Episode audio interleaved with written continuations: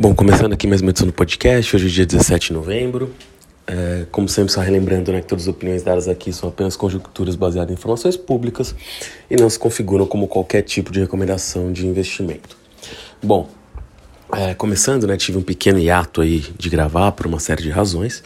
Agora estou voltando, né? Aconteceram muitas coisas, então vou tentar pegar um pouquinho de cada uma de forma resumida e talvez até tenha que fazer outra edição já, porque eu não quero passar muito do tempo que eu sempre gravo nessa daqui, mas talvez eu já faça outra amanhã ou no começo da próxima semana para tentar destrinchar alguns temas aí que ficaram muito deixados de lado, porque aconteceu muita coisa. Mas indo de forma rápida aqui, falando mais dos acontecimentos das últimas semanas, aqui a gente teve muita coisa.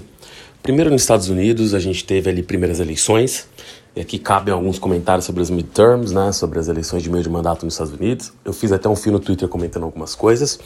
Uh, existiu uma expectativa geral de que os republicanos uh, tomariam a Câmara dos Representantes e o Senado. O que acabou acontecendo é que eles ganharam a Câmara dos Representantes com uma vantagem muito menor do que esperada e não conseguiram ganhar o Senado, tá? E não ganharam o Senado por causa de algumas corridas. Por exemplo, o Senado, na verdade, estava 50 a 50, né? E o voto de Minerva era da Kamala Harris, a vice-presidente dos Estados Unidos, que também integra ali o, o Senado nas votações. E. Uh, o que acabou acontecendo é que, os, na verdade, os republicanos que tinham chances de ganhar cadeiras em diversos estados, né?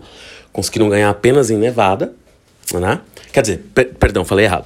Tinham, tiveram uma chance real de ganhar em Nevada. O republicano ficou muito, muito tempo na frente, mas acabou não ganhando. Uh, na Georgia, a gente vai ter o runoff ali, né? Ou seja, porque na Georgia, para o senador ser eleito, ele tem que ter mais de 50% dos votos. E acabou que o Warnock, que era o candidato democrata, teve ali 49,2% e o Walker, que é o candidato republicano, teve é, 48 ponto alguma coisa, ninguém bateu 50%. Então eles vão ter um runoff ali, né? Um, um segundo turno, digamos assim, o que já aconteceu na outra eleição, né, né, quando o Biden foi eleito, isso aconteceu também com esses dois candidatos. Né, não, não, não com os dois candidatos, mas com o Warnock e outro candidato republicano, e o Warnock acabou sendo vencedor. Ele é levemente favorito, mas uh, eu acho que aí a gente tem que olhar algumas questões. Né? Por exemplo, o assento que os republicanos perderam na Pensilvânia. Eles tinham ali um, um cara aposentado, né, o um senador que saiu do cargo aposentado, e acabaram escolhendo nas primárias o Mehmet Oz, que era um cara apresentador de TV, mas que nem tinha laços tão claros com o Estado, né? E apoiado pelo Trump de forma muito veemente, falando muito de, uh, de, de, fraude nas eleições, assim como Doug Mastriano, que era o candidato também ao governo da Pensilvânia pelos republicanos, que também perdeu a eleição. E do outro lado você tinha o Fetterman, que era o candidato é, democrata, que era um candidato tido como muito forte, porque era um democrata mais de centro, né? E se a gente vê, na verdade, uh, talvez isso não tenha sido muito dito em muitos lugares, mas os grandes. Claro que os republicanos perderam, os democratas ganharam, mas muitas vezes por terem candidatos menos extremos, né? Ou seja, por mais que no mundo. Isso é um fenômeno mundial, né? que a gente chama ali de independent voter ou swing voter, o cara que pode mudar de lado numa eleição. Você tem um cara que fala, não, eu sou de esquerda, outro sou de direita, outro eu odeio um, outro eu odeio outro. E tem uma parcela que às vezes aumenta, às vezes diminui, mas nos últimos anos, por uma série de razões, tem diminuído, que é o cara que pode mudar de um lado para o outro. Ele vê figuras como o Oz, como o Doug Mastriano, que era muito, uh, né, muito forte na forma de se expressar sobre a fraude das eleições. A candidata também a governadora do Arizona, que também republicana, que também tinha uma oratória muito forte com relação a isso. Isso assusta um pouco ele. E o Fetterman era um candidato democrata quase à moda antiga, e nesse sentido pode até mencionar o próprio Biden, né, o candidato mais ao centro. Mas mesmo assim, ele, ele parecia até favorito por isso, era um candidato muito forte, mas ele teve um derrame, um AVC, né, durante a campanha. Teve até um debate ali que ele tem contra o, o Oz, que ele até parece que ele tem dificuldade de falar algumas palavras, então assim, existem algumas preocupações sobre a saúde dele. E, e mesmo assim, ele, claro, uma situação muito complicada, né? Mas ele continuou como candidato, ele já ganhou as primárias, acabou ganhando a eleição por uma margem até boa. E o que fica disso, né? Que eles desconfiavam tanto que a condição de saúde dele não afetou a corrida, aqui não estou entrando no mérito se deveria afetar ou não, mas também porque do outro lado você tinha um candidato não razoável dos republicanos. Então muitas das perdas que os republicanos tiveram foi por colocar candidatos pouco usuais, senão provavelmente eles teriam ganho essas corridas. Né? E isso vem muito do Trump. Por isso, você pegar, por exemplo, na Flórida, aqui sem questão se o Ron DeSantis é um bom nome ou não, ele tinha ganho a última eleição por meio por cento e ganhou essa por 20 pontos. Então você vê que ele conseguiu consolidar um eleitorado no estado dele. Por isso que provavelmente ele até vai ser o grande. Uh, a pessoa que vai combater o Trump ali nas primárias republicanas, está cada vez mais certo. O Trump já anunciou que vai concorrer de novo. Mas eu acho que ele vai ter essa posição do Ron DeSantis e talvez até de outros nomes, porque o Trump saiu desmoralizado, por mais que ele vai falar que não, não, Ele até deu uma entrevista um dia antes, né, muito boa, que ele fala, se a gente ganhar, a responsabilidade é toda minha, e se a gente perder, eu não tenho nada a ver com isso. Ele literalmente fala isso, aí a gente vê o nível de, de surrealidade da coisa, né, uma coisa completamente surreal. Mas... Uh, e acho que vale aqui alguns comentários sobre os locais também que os republicanos conseguiram uh, ter algum nível de sucesso e as razões que se explica. Porque onde eles não tiveram sucesso, claro, isso tem méritos dos democratas também, que procuraram candidatos centristas, candidatos mais apresentáveis, bateram em pontos certos. O Rod versus Wade também, que levou muitos republicanos a querer banir totalmente um, o, o aborto em alguns estados, também afastou eleito, eleitoras e eleitores dos republicanos independentes, que são pessoas que não eventualmente concordassem com a forma que o Roe vs. Wade tratava a possibilidade de aborto, mas não queriam uma proibição total. Tanto que o Kansas, um estado bastante vermelho, reelegeu seu candidato democrata em parte por isso. Uh, então vale essa menção também, né? Mas indo ali para o Oregon, o Oregon talvez seja o estado mais progressista dos Estados Unidos, mas teve ali uma questão em Portland, Port... até escrevi sobre isso de forma mais longa no Twitter, mas Portland teve ali embates né, na época do Black Lives Matter com, com extremistas uh, ligados ao Trump, né, os dois lados entraram ali em briga, alguns grupos ligados ao Trump contra manifestantes do Black Lives Matter, isso levou ali a combates nas ruas, levou até a, a Guarda Nacional a ser enviada para lá um pouco antes da eleição, e, e independente disso, né? Porque isso é, é uma questão de violência, mas ok, passou.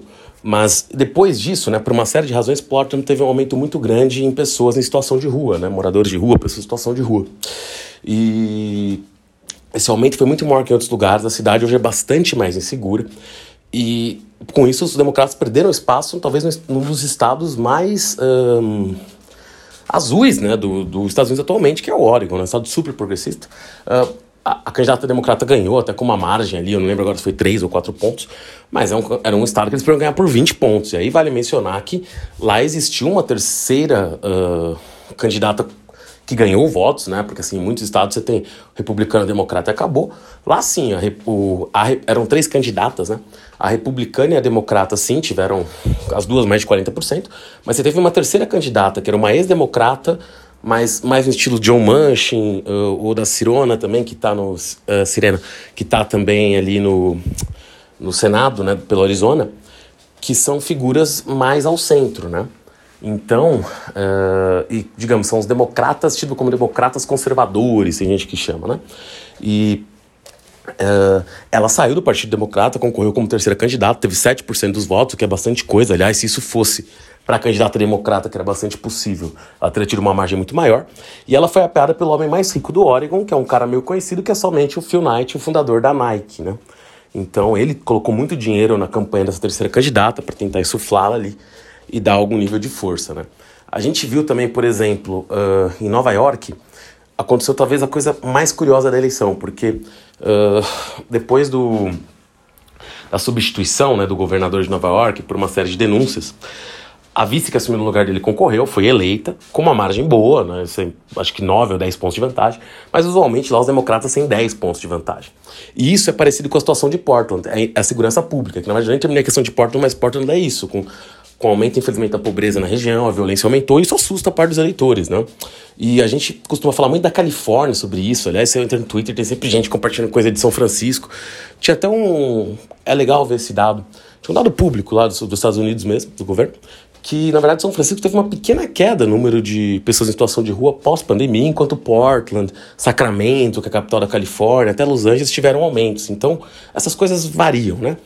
Embora São Francisco e a Califórnia tenham, sim, uh, populações grandes de pessoas em situação de rua. Mas, voltando, né? Essa questão de. É, do da segurança pública também levou a candidata republicana a ser competitiva. Isso, na verdade, levou a uma surpresa. Por quê? Na última eleição, você tem sempre. Porque nos Estados Unidos, pelo fato do voto ser distrital, você sempre tem os, os locais que os, que os votos podem ser uh, competitivos, né? Digamos assim. Uh, fica em aberto quem vai ganhar o republicano ou democrata, você tem os, os lugares que você sabe que vai ganhar um democrata ou que vai ganhar um republicano. E entre os, os assentos ali que eram tidos como, digamos, em aberto no estado de Nova York, na última eleição, os democratas ganharam quase todos, ganharam mais de 80%. E nessa, isso meio que se inverteu. Eu não sei desses não sei agora de cabeça se os republicanos ganharam mais de 80%, mas no dia da eleição eles estavam liderando em mais de 80%. Você vê, eles ganharam muitos assentos uh, em Nova York que não eram deles. Então, até curiosamente, como a diferença na Câmara dos Representantes vai ser menor do que o esperado, não, não, não dá para cravar que os, que os democratas teriam mantido a maioria se ganhassem todos os assentos, se tivessem repetido o desempenho bom nos assentos competitivos em Nova York, mas com certeza ficaria ainda mais próximo do que já era se é que eles não teriam maioria. Então aí você vê, né, um estado uh, muito azul, né, Nova York, por causa da dinâmica das corridas estatais, pode ter feito os democratas perderem a Câmara dos Representantes. Indo para a economia, né? A gente tem finalmente ali sinais. Ah, bom, e o que, o que representa isso tudo, né? que a gente vai ter um Congresso dividido. Por mais que a gente tenha eleição na Georgia, a maioria já é democrata no Senado. Uh, isso dá ali algum nível de apoio para o Biden, já que ele vai perder a Câmara dos Representantes. Isso vai levar a algum nível de deadlock, que o pessoal chama, ou seja, não vai conseguir aprovar muitas coisas, mas ele também não vai ter um Congresso trabalhando contra, que é o que aconteceria caso os republicanos também comandassem o Senado, né? Que foi o que aconteceu no segundo, na segunda parte do governo Obama, uh, e é muito comum, né?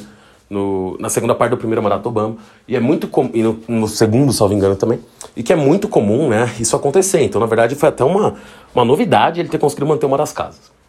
Então, isso leva ali a algum nível de paralisia, mas, de fato, talvez os maiores programas que o Biden queria aprovar, ele já aprovou nos primeiros anos, né, o, o, infle, o, o, o ato que ele chamou de redução da inflação, que, na verdade, pode até estimular a inflação, mas isso é bastante complexo, acho até que o programa tem méritos, mas o nome dele é meio esquisito. Mas ele aprovou uh, fundos ali que, sei lá, somando todos os programas que ele aprovou, passa de 2 trilhões de dólares. Então, assim, talvez sejam os maiores programas em quantidade de dinheiro da história americana aprovados ali. Isso não quer dizer que eles são bons, aliás, então muita gente tem crítica a eles. Eu acho que tem pontos interessantes. E seria até difícil ele continuar com programas dessa magnitude, né? Então, claro, uh, e, e, e, isso não, não trouxe popularidade, claro, porque a inflação estava muito alta, a economia não está necessariamente, apesar do desemprego estar tá muito baixo, não estava necessariamente no melhor momento, mas eu, agora eu ia chegar onde eu ia falar, quando eu ia falar de economia, né? O CPI, que é o Consumer Price Index, né, o, o índice de inflação americano, finalmente veio um pouco abaixo do consenso, isso levou ali, as bolsas reagiram muito forte semana passada nos Estados, Unidos por isso, Uh, muita gente achava que os juros norte-americanos ia subir 0,75, agora o consenso já está mais em meio, o que é uma desaceleração. Muita gente do Fed falando nisso, que ainda tem que ficar atento com os dados, mas isso está acontecendo. Do outro lado, né, por mais que a gente tenha um desemprego muito baixo nos Estados Unidos, ainda tem algum nível de crescimento, a economia mostrando crescimento, você começou a ter uh, demissões em massa de várias empresas, né? O caso talvez mais emblemático seja da Meta, nem, nem sei se vai ser que mais vai demitir, mas vai demitir ali 11 mil funcionários. Uh, a Amazon também falou que vai mandar mais de 10 mil funcionários. Enquanto eu estava gravando aqui, chegou aqui o, o pop-up aqui para mim que a Amazon vai continuar demitindo ano que vem. Então, assim, e a Amazon diria que é muito mais uh, economia até real do que a Meta, né? A Meta está reduzindo os quadros com uma série de razões, mas assim, digamos, ela não entrega produtos do dia a dia para as pessoas, né? Então a Amazon até um sentimento mais real do varejo de outras coisas. Você tem também no noticiário de que a Microsoft estava reduzindo contratações. Você tem ali uh, diversos um, sinais ali de outras empresas. A Target também diz que não vai demitir, mas vai parar de contratar, que também é uma varejista. Uh, você tem a Microsoft, tem falando de contratações. Você tem o Snapchat, que teve resultados muito ruins também demitindo. Então, assim, você tem ali um certo caos, né, na região do Vale do Silício. Tem o próprio Twitter, que após a compra pelo Elon Musk ali também demitiu muita gente. Enfim, um pouco uma, uma causa do Twitter uma coisa um pouco descoordenada também, chamou algumas pessoas de volta. Foi, na verdade, uma baita confusão no caso do Twitter, mas de qualquer forma, mais um sinal ali de, de pressão sobre a economia, né, de, de um problema lá nos, com relação à economia americana. Isso tem dois efeitos. Um é o que pode realmente acontecer, que é os Estados Unidos entrar numa recessão, certo? O outro efeito disso é uh, a inflação pode ceder um pouco. Então, assim, é muito complexo dizer isso, que sempre é aquele debate entre os economistas. Pô, mas para reduzir a inflação, você tem que acelerar a economia para os caras sem emprego. É que assim, se a inflação continua, ela corrói o poder de compra, a pessoa não tem poder. Se a economia também não esfria um pouco, né? Uh, ou tem gente que hoje em dia está pegando outras formas de combater isso. E eu adoraria que tivesse, não estou falando que não existe, mas eu não vi funcionar, né? Mas pode. pode cada tem sua dinâmica, né? Mas de qualquer forma. Uh, porque, eu, por exemplo, o Japão não tinha inflação há muito tempo, que é uma coisa até quando é Lara, que é um economista no grupo de transição agora defende, o Japão agora está voltando a ter inflação. Então, assim, é, é complexo isso. Uh, envolve política monetária, enfim. Mas, de qualquer forma, você provavelmente tem indicações que a inflação dos Estados Unidos pode ceder, o que de alguma forma é positivo, mas se o país entrar numa recessão, você perde do outro lado, né? Então, é, é isso que o pessoal chamava de pouso suave, que é algo dificílimo, que seria conseguir não provocar uma recessão ao mesmo tempo que você diminui a inflação. Se os Estados Unidos conseguirem isso, seria absurdo, né, basicamente. E estão na luta por isso. Até o Goldman soltou uma nota semana isso poderia acontecer. É muito difícil falar isso ainda, ainda tem empresas muito caras lá. Outras já talvez estejam em preços melhores, já terem caído bastante, mas eu diria que possivelmente a bolsa de lá tem mais espaço para cair e ainda tem muitos problemas na Europa, né, principalmente no próximo ano.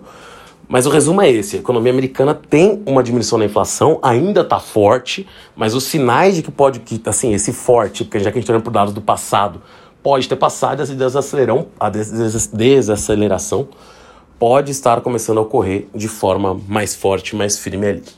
Uh, continuando. Falando um pouquinho sobre a China agora, né?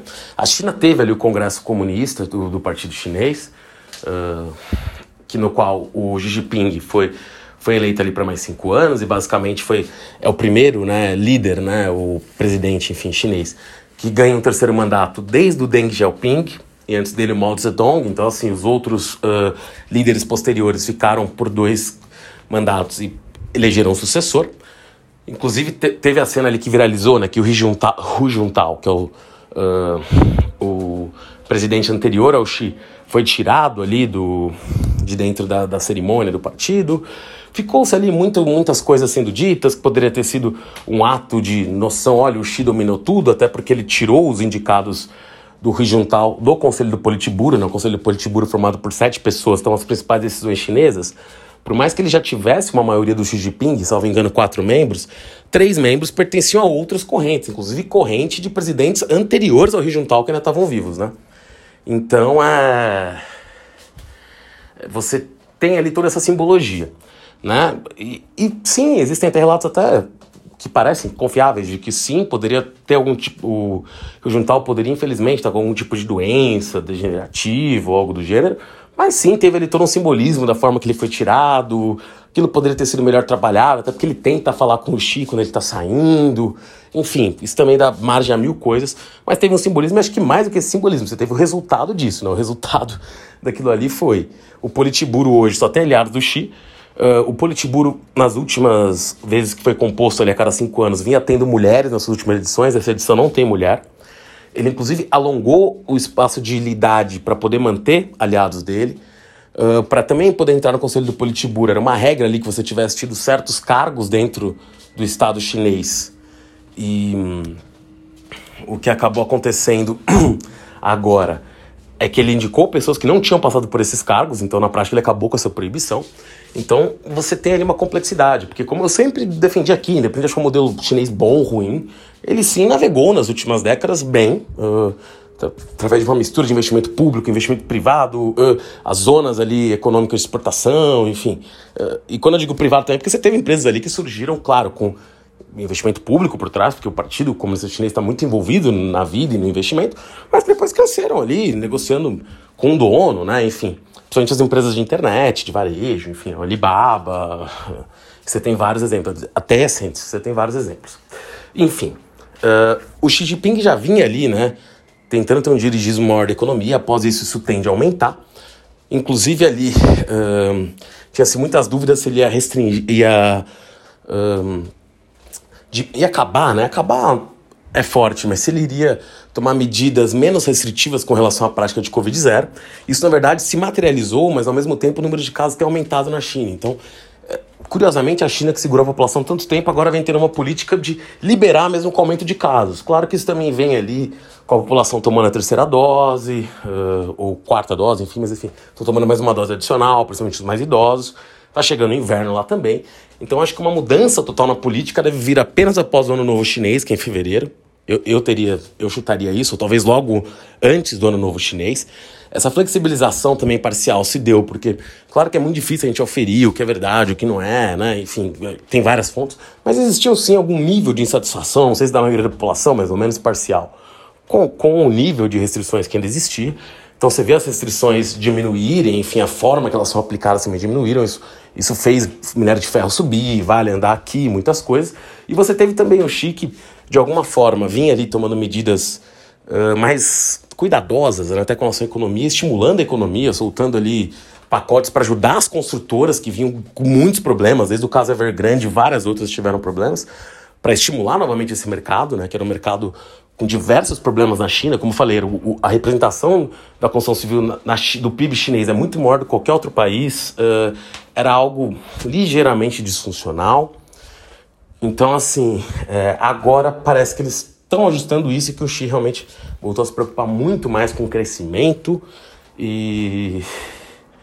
E, e, tá, e tá usando os meios para isso, né? Isso também tem a ver com ele ter sido acabado de ter sido reeleito, né? O desemprego na China entre os jovens é uma coisa que nos fala muito, mas estava maior do que nas últimas décadas. Então, assim, existiam sim algum nível de problemas econômicos na China. Não estou falando que a China estava mal, você vê o crescimento ainda era alto. Mas não era o suficiente para absorver todo mundo que estava ali em volta daquilo. Você já tem um decréscimo populacional, você tem algumas insatisfações de, de até de empresários, enfim, que tiveram as empresas um pouco.